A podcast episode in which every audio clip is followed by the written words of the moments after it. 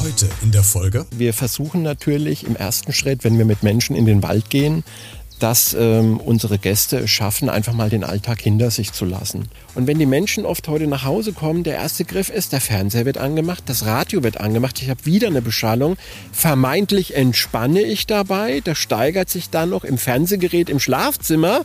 Ich brauche Sylvester Stallone, um endlich Ruhe zu haben.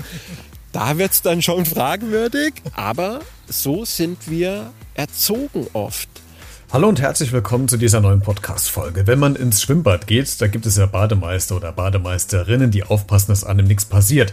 Für den Wald gilt das quasi auch, denn auch da gibt es Waldbademeister, die mit uns im Wald unterwegs sind. Passieren kann da jetzt nicht so viel, aber diese Personengruppe will uns helfen, den Wald nicht nur zu betreten, um darin unterwegs zu sein, sondern dass wir den Wald möglichst mit vielen Sinnen wahrnehmen. Was genau die Aufgabe des oder der Waldbademeister ist, wie Waldbaden eigentlich funktioniert und noch vieles mehr. Das hörst du heute hier in dieser Podcast-Folge von Einmal Kassel zum Mitnehmen bitte. Das ist der neue Podcast aus, von und für Kassel mit Christian Becker. Ja, ich heiße Oliver und ich bin, Achtung, Waldbademeister. Waldbademeister, ja, so heißt er. Und dann äh, gehen die Gedanken schon rund und die Leute fragen sich, wie bist du irgendwie dann irgendwie mit Leuten nackt baden, am besten dann noch im Wald. Das werde ich immer wieder gefragt. Und dann, ja klar, von mir aus kannst du das auch machen.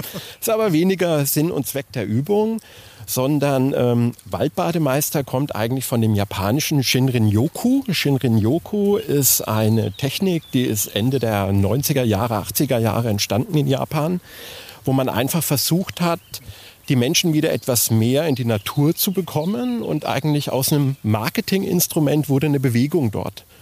Und heute ist es in Japan, in Korea bereits so, dass in über 60 wirklich angelegten, von der Regierung angelegten Wäldern Menschen zur medizinischen Behandlung per Krankenschein eingewiesen werden.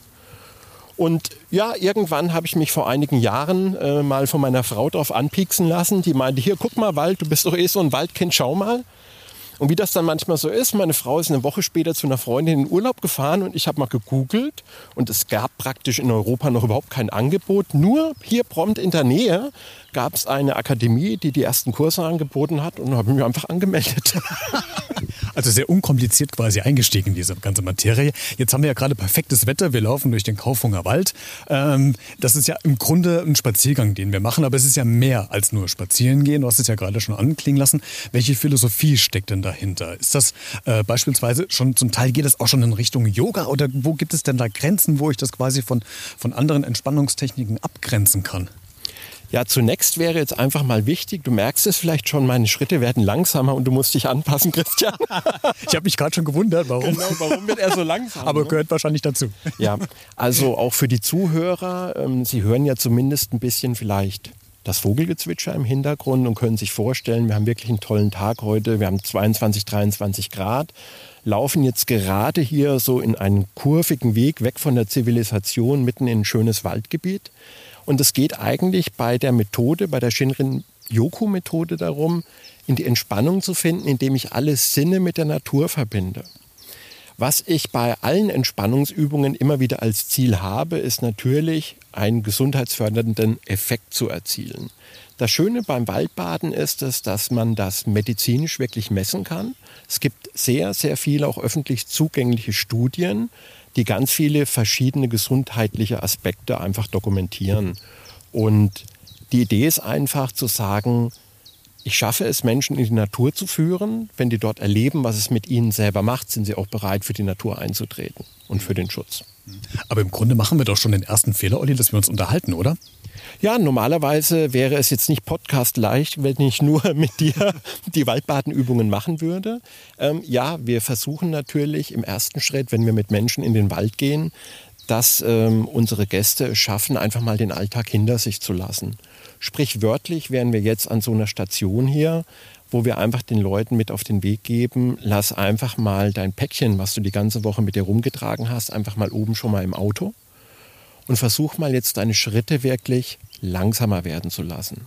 Es gibt ein tolles japanisches Sprichwort, was man auch schön bei uns einsetzen kann, nicht nur beim Waldbaden.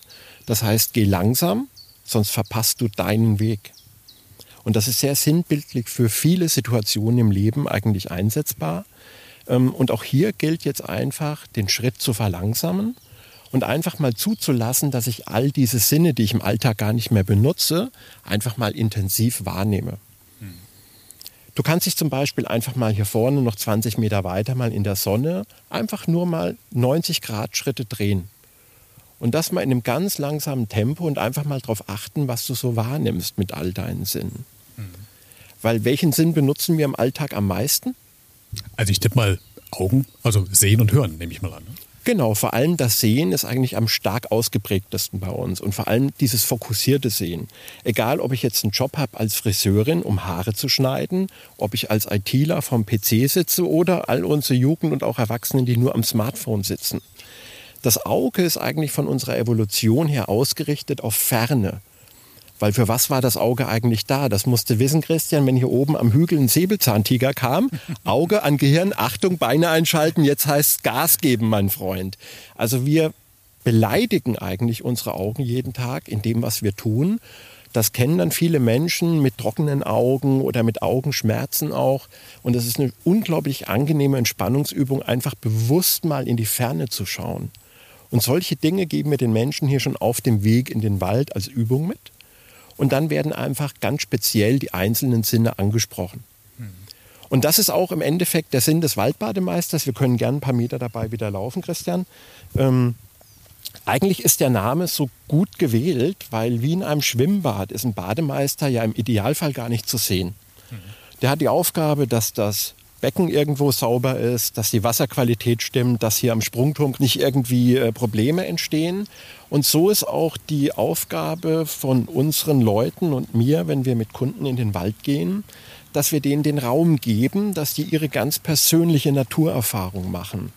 Also es geht nicht darum, die Leute an die Hand zu nehmen, durch den Wald zu schleppen und zu sagen, du musst A, B, C, D, E. Es passiert bei uns ganz oft, Christian, dass Menschen an dem Platz, wo wir jetzt gerade sind schon, einfach mal drei Schritte nach vorne gehen, so in dieses Tal reinschauen. Und wenn du jetzt hier nach unten schaust und ich erzähle es den Hörern mal ein bisschen, wir haben jetzt hier so einen meändernden, ganz kleinen Flusslauf, wie so eine Auenlandschaft dahinter. Wir haben Bäume, wir haben die Sonne, die so durch die Blätter durchkommt. Das hat einen ganz besonderen Namen im Shinrin-yoku, das nennt sich Komorebi. Komorebi kommt aus dem Japanischen und Japaner und Asiaten generell haben für ganz viele Naturerscheinungen und Gefühlswahrnehmungen konkrete Wörter.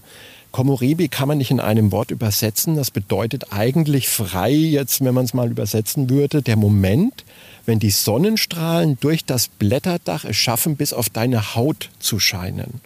Das sagt ein Japaner, wenn er sagt Komorebi. Und das ist das schönste Waldgefühl, was die haben können der Blick, den unsere Zuhörer sich jetzt vorstellen können, ist eigentlich so der Inbegriff von Wohlfühlen. Es fehlt eigentlich nur noch das Bambi, was jetzt so von links nach rechts durch das Bild hoppelt.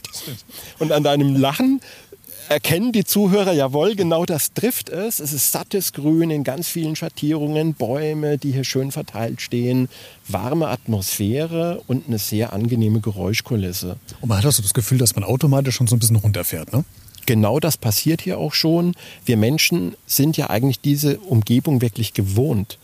Also Menschen leben etwa seit 300.000 Jahren als Menschen genannt hier auf dem Planeten und die letzten 300, 400 Jahre sind wir eigentlich erst eingezwängt in all diese Dinge. Das heißt, unser Geist und unser Körper sehnt sich eigentlich nach diesem als Biophilia-Effekt bekannten Phänomen, weil Grün für unseren Körper einfach Entspannung bedeutet.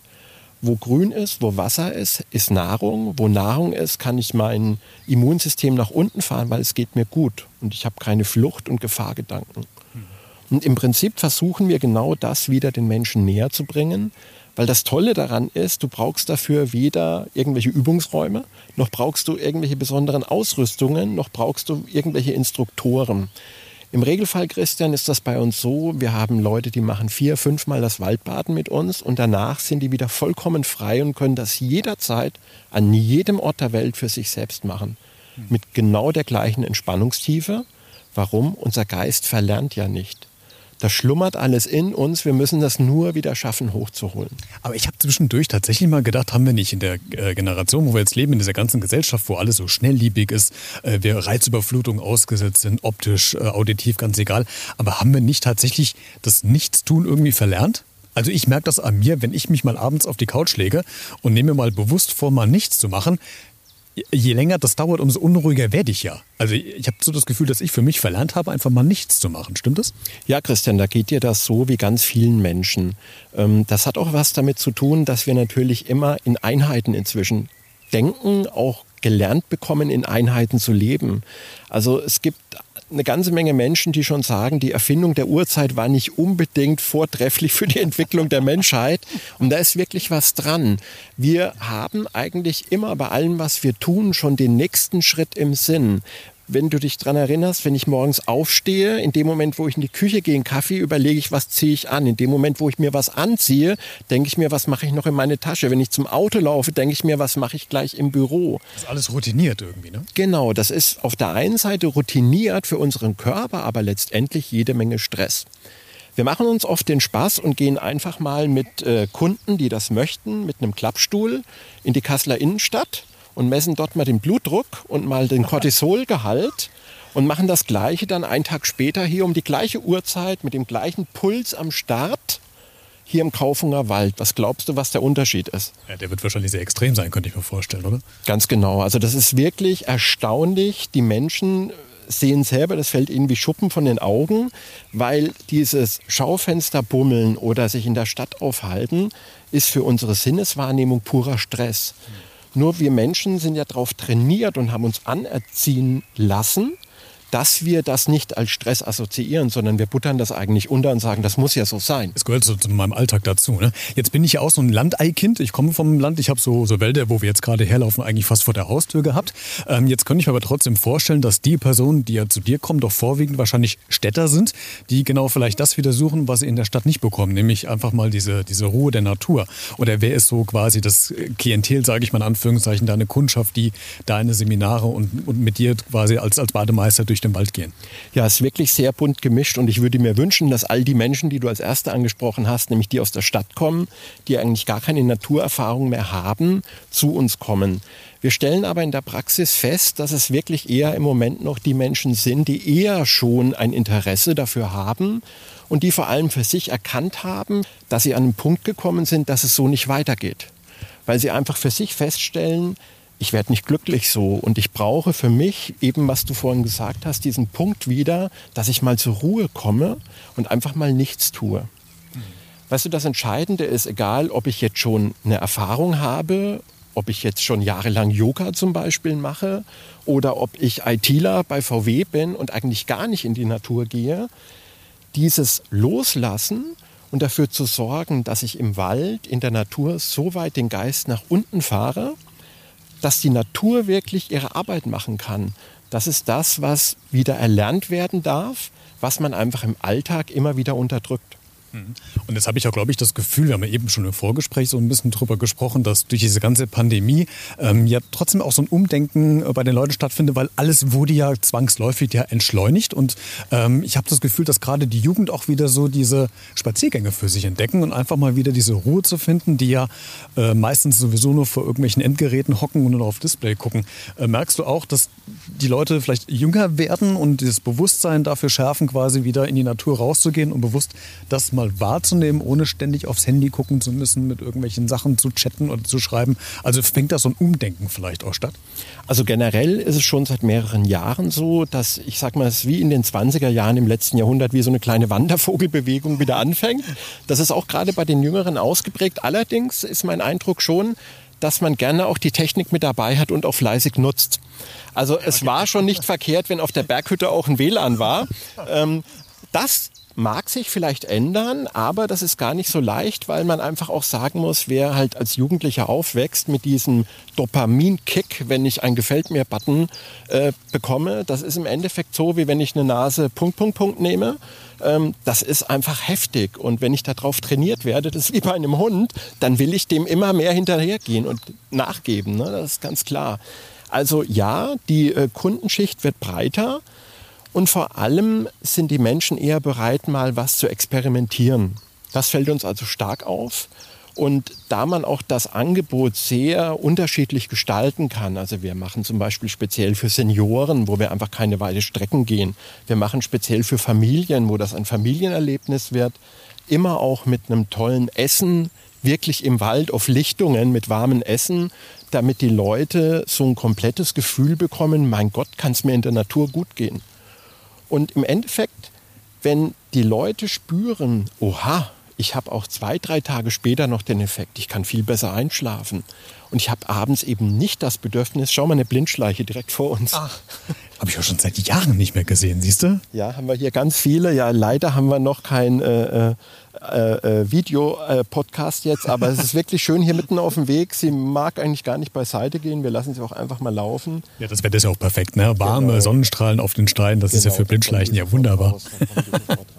Aber du, ähm, was du eben ja sagtest, und das finde ich ja ganz spannend, weil das trifft ja auf dich ja quasi auch zu. Du kommst ja ursprünglich ähm, aus einem Bereich, äh, beruflichen Bereich meine ich, wo es ja sehr hektisch war. Ähm, du warst relativ in einem großen Unternehmen äh, tätig gewesen, hattest äh, Führungsverantwortung, äh, dementsprechend ja auch dann Stress.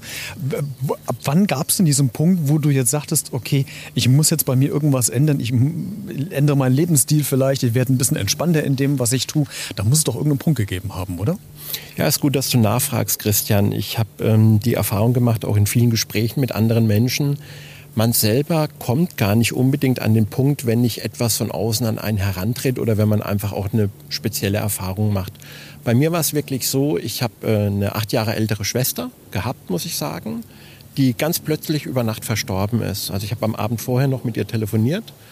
Am äh, nächsten Morgen rief mich ihr Mann aus Hamburg an und meinte, sie wäre nicht mehr aufgewacht. Und ich dachte erst an einen schlechten Scherz. Ähm, ich war damals Ende 30 in voller in voller Führungsverantwortung, habe diesen Job auch geliebt, 24 Stunden, sieben Tage die Woche, dachte genau, mein Leben ist wertvoll, je voller mein Terminkalender ist. Je mehr ich bewegen kann, je mehr ich Business betreibe, desto mehr habe ich eine Daseinsberechtigung.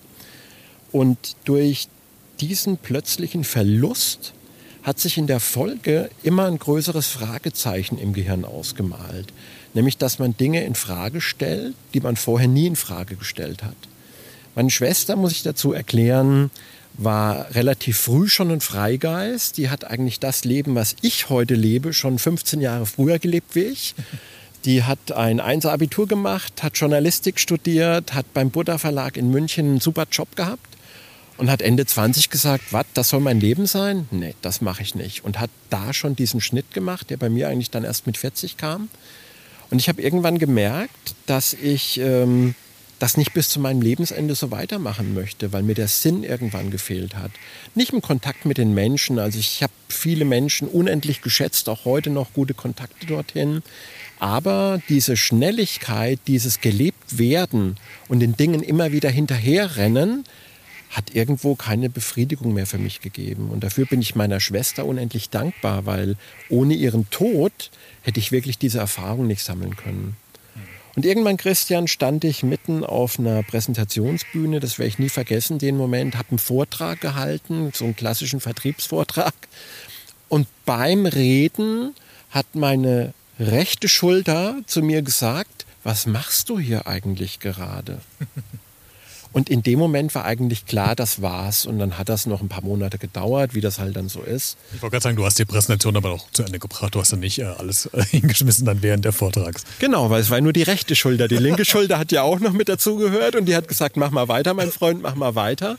Ähm, aber das war dann schon klar, dass man irgendwie in diesem, diesem Umfeld nicht mehr das Glück so finden kann, äh, wie man das vorher vermeintlich hatte.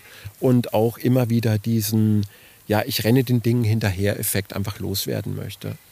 Heute ist das so, Christian, ich habe äh, lernen dürfen, dass man gerade, wenn man die Sachen abgibt, wenn man zulässt, dass Dinge auf einen zukommen, ein viel reicheres, viel erfüllteres Leben haben kann. Ähm, und Geld sowieso, da sind ja viele schon dahinter gekommen, ist nicht äh, der Weisheit letzter Schluss. Mhm. es ist letztendlich nur ein Tauschmittel und das sollte man auch immer so sehen. Ne? Absolut. Äh, wenn wir nochmal bei diesen, bei diesen Kursen bleiben, die du machst, wir laufen jetzt ja gerade ähm, einfach ganz entspannt durch den Wald und äh, nehmen das wahr. Wenn wir jetzt nicht reden würden, würden wir natürlich jetzt gerade die, die Ente wieder hören, die da quakt oder äh, das andere Tier oder würden sowieso diese ganzen Geräusche wahrnehmen. Ähm, jetzt hast du eben gesagt, dass man das wirklich ja messen kann, äh, dass sich eine Veränderung im, im Körper abspielt. Äh, was, was misst man denn da? Also ist das jetzt, muss ich mir das laienhaft vorstellen, wie so ein Arzt, der Blut abnimmt, wo man dann quasi Werte bekommt? Äh, oder ist das ein rein äh, gefühlsmäßiger Faktor, den man da messen kann? Was, was, wie, wie, greif, wie ist das greifbar? Ja, es ist also wirklich medizinisch messbar und du hast genau das Richtige gesagt. Wer das möchte, kann das wirklich im Blut messen. Man kann natürlich einfache Dinge machen wie einen Speicheltest mit Cortisol. Man kann auch einfache Dinge wie Blutdruck messen tun. Das kann man mit mobilen Geräten heute machen. Es war so etwa um die Jahrtausendwende. Da war man technisch in der Lage, auch in der Natur live Dinge zu messen, auch was in den Gehirnströmen funktioniert, was im Körper abläuft, um einfach klar sagen zu können, es hat den oder den Effekt. Man kann zum Beispiel nachweisen im Blut, dass man mit etwa vier bis fünf Stunden Shinrin-Yoku an zwei Tagen im Monat den Effekt, dass sich die natürlichen Killerzellen bis zu verdoppeln, bis zu 30 Tage aufrechterhalten kann. Und die helfen nun mal ganz einfach, dass wir viel widerstandsfähiger sind, dass wir viel eine höhere Resilienz, auch so ein Modewort der heutigen Zeit, was kaum einer versteht, einfach ausprägen können. Was uns einfach hilft, in diesem Alltagsstress, der andauernd um uns herum stattfindet, sicher zu werden. Und natürlich, wir arbeiten auch mit Ärzten zusammen. Wir bieten auch Stresstests vor einer Maßnahme und nach einer Maßnahme an, sodass man zum Beispiel auch als Unternehmen sagen kann, ich möchte meinen Mitarbeitern einfach was Gutes tun. Es muss nicht wie früher immer das Fitnessstudio innen drin sein, was auch um Gottes Willen seine absolute Berechtigung und seine Wichtigkeit hat. Aber ich kann das auch draußen in der Natur machen, dort wo mein Standort ist, meiner Firma. Manche haben sogar einen kleinen Park mit dabei und kann dann einfach sagen, okay, ich schicke meine Leute mal raus und dann begleiten die das eben mit einem Blutdruckmessgerät oder so, mit einer ärztlichen Betreuung, mit einem Firmenarzt und dann kann man die Veränderungen wirklich messen. Jetzt sind wir ja quasi, wenn du so willst, ja auf Entzug, nämlich auf Entzug der, der, der Hekt des äh, hektischen Alltags. Ähm, wenn du jetzt mit ähm, Personen arbeitest, die beispielsweise aus der Stadt kommen, einen relativ hektischen Hintergrund haben und kommen dann in so eine Situation rein, wo wir gerade sind. Für uns ist es fast normal, weil wir das äh, täglich machen oder als Kind tagtäglich gemacht haben. Aber hast du auch dann Effekte, dass Leute wie so eine Art äh, ja, wie, wie soll man das sagen, so, so einen Nebeneffekt entwickeln, dass die quasi wie auf so einem Entzug sind. Man kennt das ja von Alkoholikern, die, die werden zittrig, die werden nervös. Oder Raucher, die aufhören wollen. Huch, jetzt fällt sogar schon vom, vom Baum was runter aufs Mikro. Das ist Natur. Also merkt man, muss man da wirklich auch ähm, auf die Leute dann auch nochmal psychisch nochmal eingehen, weil äh, die merken, okay, jetzt verändert sich gerade bei mir tatsächlich was von meiner geistigen Einstellung her, vom Körper her. Ähm, Hast du da solche Effekte beim Spazierengehen beziehungsweise beim Waldbaden mit den Leuten, dass die ersten zwei, drei Tage vielleicht ich weiß nicht, schlimm ist vielleicht der, schlimme, der, der, der falsche Begriff, aber irgendwas machen mit den Menschen. Ja, natürlich. Es gibt eine ganz einfache Beschreibung in einem Satz. Wenn es außen still wird, wird es innen laut. Ja, und das meinte ich eben mit, wenn ich mich zwinge, auf die Couch mich zu legen und äh, zu entspannen, umso nervöser werde ich. Genau, das ist der normale Effekt, weil wir einfach keine Gewohnheit da drin entwickelt haben und erstmal unser Geist versucht sich zu beschäftigen, weil wir ja den ganzen Tag in diesen Einheiten, in diesem Aufgabenmodus sind, irgendetwas zu tun. Und wenn wir jetzt hier an dieser Station zum Beispiel mit den Menschen hier, die einfach mal hier sich einen Platz suchen lassen und geben den mal als erste Aufgabe, setz dich einfach mal 15 Minuten hier hin, such dir einen schönen Baum, lehn dich mal an, spür mal ein bisschen die Kraft, da geht es nicht darum, den zu umarmen oder irgendwelche Tänze aufzuführen oder so. Wer das will, kann das gerne machen. Das schadet nicht mal, einen Baum anzufassen und mal diese Rinde haptisch zu spüren, was der für eine Geschichte haben mag. Aber es geht letztendlich darum, dann einfach mal zur Ruhe zu kommen. Und in der Natur hilft die Natur halt, dass genau das nicht passiert, was du von der Couch her kennst. Dass die, Geda die Gedanken irgendwie das Kreisen anfangen und du immer mehr das Gefühl hast, ich muss jetzt wieder aufstehen, ich muss jetzt mal in die Küche oder ich muss mal am PC gucken oder aufs Handy gucken. Zum einen haben wir hier schon keinen Handyempfang mehr, das ist halt auch eine wichtige Geschichte hier. Aber Es gibt Menschen natürlich, Christian, die sind schon an den ersten zwei Stationen so von sich selber übermannt, da kullern manchmal ein paar Tränen. Ach, das gibt es auch tatsächlich. Das gibt es ganz oft. Also manche heulen nach der zweiten, dritten Station Rotz und Wasser okay. und dürfen das auch. Das äh, Wichtige ist zu erkennen, kann ich den Menschen wirklich alleine lassen damit oder ist es besser, ihm einfach mal anzubieten, dass man über das eine oder andere auch spricht. Sinn und Zweck ist es nicht, hier eine psychologische Aufgabe oder eine heilerische Wirkung äh, zu übernehmen. Es geht einfach darum, dass die Menschen es schaffen, sich selbst ihrer Stille zu stellen. Und wenn ich mich halt hier hinsetze und einfach mal dieser Ente zuhöre, die Augen zumache, einfach mal jetzt äh, mal merke, wie der Wind hier durch die Blätter rauscht. Man hört es auch im Hintergrund tatsächlich, im Mikrofon, ja.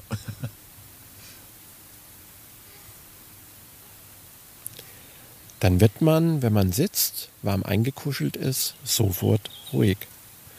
Und ich merke das auch immer, so wie ich jetzt meine Stimme runtermoduliere, so werden auch die Teilnehmer schon nach den ersten zwei Stationen ruhiger. Die werden langsamer. Das ist ähnlich wie wenn ich Yoga mache und irgendwann werden meine Gesichtszüge weich und ich bin so irgendwie so im Flow und ich merke, aha, das passt. Und so schaffen es die Menschen, auch jeder für sich kann das, in seinem eigenen Tempo wieder in diese entspannte Phase zu kommen. Und erst wenn der Geist nichts mehr tun muss, dann habe ich die hundertprozentige Stärke der Natur. Mhm. Ich werde oft gefragt, Christian, ja, ich gehe schon jeden Tag zwei Stunden durch den Wald mit dem Hund. Warum soll ich den Waldbaden machen und dafür auch noch Geld bezahlen? Ich bin doch nicht bescheuert. Und dann lache ich immer zurück und sage, also grundsätzlich erstmal toll, dass du jeden Tag im Wald bist. Das ist schon mal super gut. Und ich kenne das selbst. Ich bin leidenschaftlicher Mountainbiker. Und wenn ich halt Mountainbike fahre, auch durch den Wald, dann fahre ich halt drei Stunden Vollgas. Aber da entspanne ich nicht dabei. Da mache ich Sport.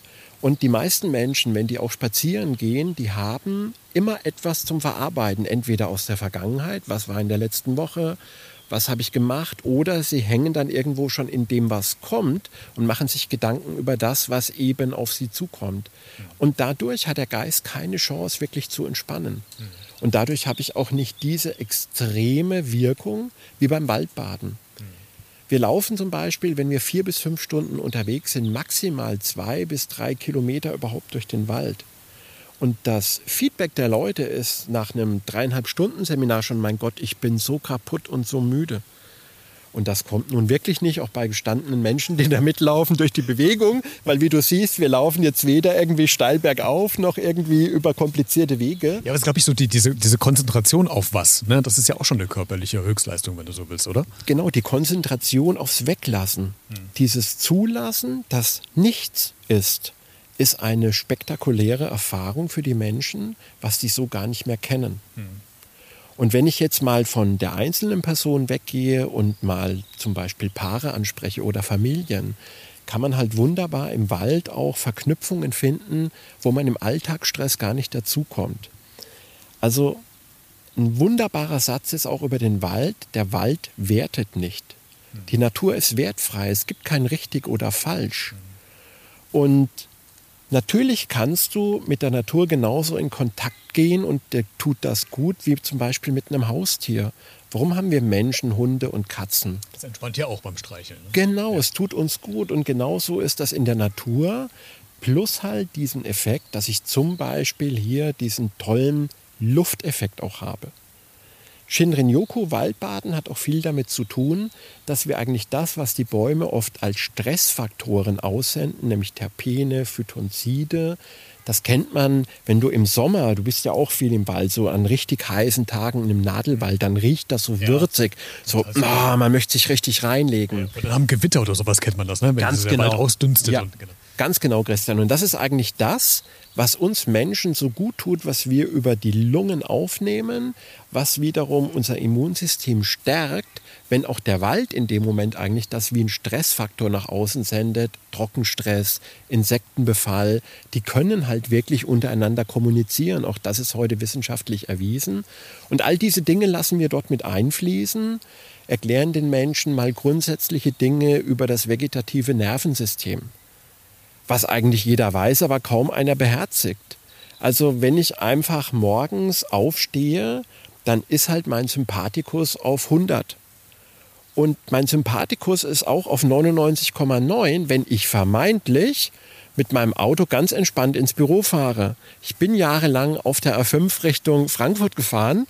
Was daran noch entspannt ist morgens, das muss mir mal einer erklären. Das kann ich bis heute nicht nachvollziehen. Ähm, da warst du schon auf einem Adrenalinpegel wie ein Sportler kurz vor seinem 110 Meter Hürdenfinale. Und all diese Dinge reden wir uns aber jeden Tag schön und versuchen uns zu unterdrücken. Und normal hat die Natur auch den Parasympathikus gemacht, die das eben wieder ausgleicht.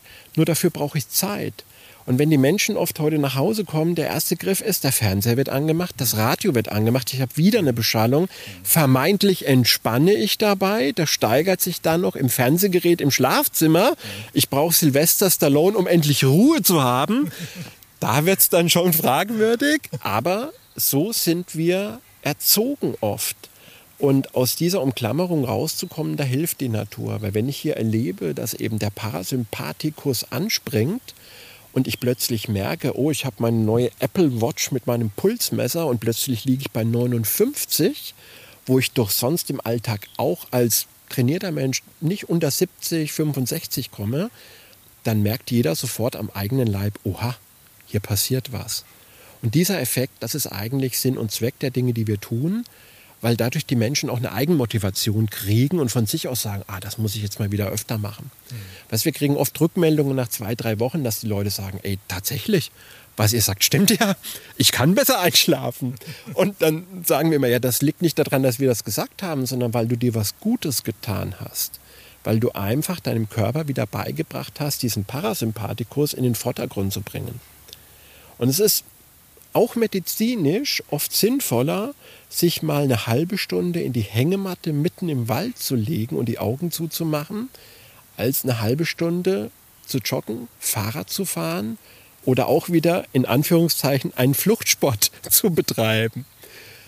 Da müssen wir aber erst wieder als Gesellschaft hinkommen, weil da gibt es grundlegende Dinge, die man einfach verändern darf. Und das ist mit ein Anreiz von uns auch und ein Ansatz, einfach zu sagen, jawohl, wir möchten eigentlich die Menschen in den Wald bekommen, die das normal nicht machen. Frauen zum Beispiel, die gehen furchtbar gerne in den Wald, aber nicht alleine. Wir haben also Gruppen, wo Frauen direkt mit Frauen in den Wald gehen jede Frau auch ihre eigenen Übungen dann macht. Es geht nur darum, behütet zu sein, auch gerade in der Abenddämmerung, um halt zu wissen, okay, ich kann das tun. Da gibt es ganz viele verschiedene Varianten. Ich muss natürlich auch ein bisschen kritisch nachfragen, weil das gehört ja auch dazu, ähm, so fast zum Schluss des Interviews schon. Ähm, weil wenn man jetzt das sich anhört, was du gerade erzählt hast und was wir gerade selbst machen, diese bewusste Wahrnehmung. Und du hast ja eben schon gesagt, dass man auch ruhig mal den Baum anfassen soll, mal spüren soll. Das geht ja schon zuweilen und korrigiere mich, wenn das falsch ist, wenn ich einen falschen Eindruck habe, weil ich es auch in einem Interview in der Zeitung gelesen hatte. Ja, für manche vielleicht ja schon so in Richtung Esoterik und Spiritualität, wo ja äh, ganz viele auch skeptisch sind und sagen, das ist einfach nur alles Humbug, äh, das, das äh, klappt nicht. Ähm, was, oder wie entgegnest du denn solchen äh, Skeptikern? Oder hast du es eigentlich schon aufgegeben, weil du einfach sagst, wenn man diese Einstellung hat und man lässt sich drauf gar nicht ein, dann hat das auch gar keinen Sinn, das zu machen? Nein, schön, dass du nachfragst, Christian. Das ist mir ein ganz wichtiger Punkt. Ähm, ich bin selbst auch ein sehr rational denkender Mensch, ähm, auch aufgrund meines Werdeganges. Und ich finde es ganz wichtig, dass man vollkommene Religiosität, Esoterik, Spiritualität hier im Wald erstmal weglässt. Das ist weder unser Ansinnen noch ist das notwendig. Ähm, ich würde auch genau, wenn ich diesen Fokus setzen würde, eben ganz viele Menschen einfach so verschrecken, dass sie überhaupt nicht den Schritt wagen würden, mit uns in den Wald zu gehen. Das ist überhaupt nicht notwendig, weil jeder macht für sich seine eigene Erfahrung. Und wenn ich oft darüber rede, was ich mache, kommt immer als erste Antwort, ach, ihr geht Bäume umarmen im Wald. Das Klischee wahrscheinlich, ne? Ja, das genaue Klischee. Und dann fehlt eigentlich nur noch, dass wir so reihum tanzen und uns irgendwie ganz nett umarmen. Und schon denkst du dir, wow, ist das spooky, was die machen. Nein, das ist es gar nicht, weil es eben wissenschaftlich messbar ist. Und weil man eigentlich erkennt selbst, das ist ja das, wo wir Menschen herkommen, verliert das ganz schnell sämtlichen esoterischen Charakter. Und wenn die Leute mit uns im Wald sind und auch spüren, wie wir mit denen umgehen, dann ist es noch mal mehr ganz klar, dass es eigentlich um das Erlebnis geht. Ähm, einfach diese Wahrnehmung wieder zu lernen, damit ich das selbst für mich umsetzen kann. Jetzt kommen wir langsam hier so an einen kleinen Bachlauf. Man hört es wahrscheinlich im Hintergrund. Ähm, Wasser ist so das vertrauensvollste Element, was wir haben. Das hängt einfach schon damit zusammen. Aus dem Mutterleib kennen wir dieses Blubbern. Das kann dir heute jeder Mediziner erklären. Und das hilft vielen Menschen ganz enorm, um einfach mal ein Stück weit runterzukommen und auch in diese Entspannung zu kommen. Und ähm, dann mag jeder seine Fragen, die er hat, nach höheren Mächten oder sonstigen Dingen mit sich selbst ausmachen. Wir werden das nie ansprechen und auch nie im Fokus setzen. Mhm wenn du dir ähm, für die Gesellschaft was wünschen würdest, äh, sei es Veränderungen äh, von, von, äh, durch Arbeitgeber, dass man den Mitarbeitern mehr Freiraum lässt, also auch mal wieder durchzuatmen oder in Richtung der Politik, dass das, das was du machst, auch mehr anerkannt wirst. Ähm, du hast ja schon gesagt, es wird jetzt sogar ja, auf Rezept ja schon von Ärzten verschrieben, das zu tun. Äh, gibt es irgendeinen so Appell an Wirtschaft, an Politik, an Gesellschaft, den du quasi nochmal senden würdest? Ja, der grundlegende Appell liegt erstmal im Diskurs. Diskurs zuzulassen ähm, in einer Gesellschaft. Eigentlich hat uns äh, Westeuropäer immer stark gemacht, dass wir miteinander diskutieren konnten. Daraus sind viele tolle Dinge entstanden im Laufe der letzten Jahrhunderte. Und das ist eine grundlegende Idee, weil man auch im Wald miteinander in Diskurs treten kann und viel entspannter miteinander umgeht. Wir arbeiten gerade an einem Projekt Schule im Wald. Da gibt es erste Feldforschungen der TU München, wo man einfach sagen kann, wenn Schüler morgens wissen, sie müssen nicht in ihr Klassenzimmer, sondern sie gehen in ihr Waldklassenzimmer, ist der Adrenalinpegel, der sonst oben ist, weg. Und die haben genauso ihre Mathestunde, die sie eigentlich nicht mögen, mit dem Lehrer, den sie vielleicht nicht mögen. Aber draußen in der Natur ist das einfach anders. Und das macht interessanterweise die Reformschule gerade in Kassel, äh, nämlich mit einer, also eine Grundschule, nämlich mit einem Klassenlehrer, der seit längerem schon den Unterricht nicht mehr im Klassenraum macht, pandemiebedingt, sondern quasi rausgeht mit den Kindern und das quasi im Wald macht. Und äh, der sagt das auch quasi, dass es da einen Effekt zu, zu spüren gibt. Gerade wenn man das schon bei den äh, Kindern ansetzen kann, das ist ja eigentlich ein ganz toller Punkt, oder? Ja, es gibt ja viele Waldkindergärten heute schon. Äh, auch hier in Kaufungen haben wir die. Und in den skandinavischen Ländern zum Beispiel ist das schon viele Jahrzehnte gang und gäbe, dass man Unterricht nach draußen verlagert. Es geht ja einfach darum, wie wir möchten, dass diese Generation mal mit uns umgeht. ja. Also ich denke da recht äh, eigennützig auch, ich werde irgendwann mal ein alter Sack sein und ähm, die werden sich schon überlegen, wie du mit uns umgegangen bist. So geben wir dir das auch irgendwie zurück, mein Freund.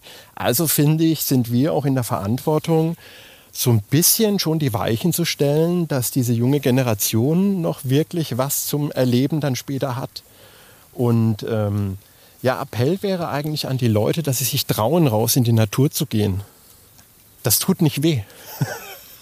Und ein Spaziergangsforscher, den ich äh, vor kurzem im Interview hatte, sagte auch, dass das ja eigentlich Luxus ist, den wir haben und den wir aber gar nicht zum Teil begreifen, weil spazieren gehen mache ich ja dann, wenn ich Freizeit habe und Freizeit ist ja ein Luxusgut.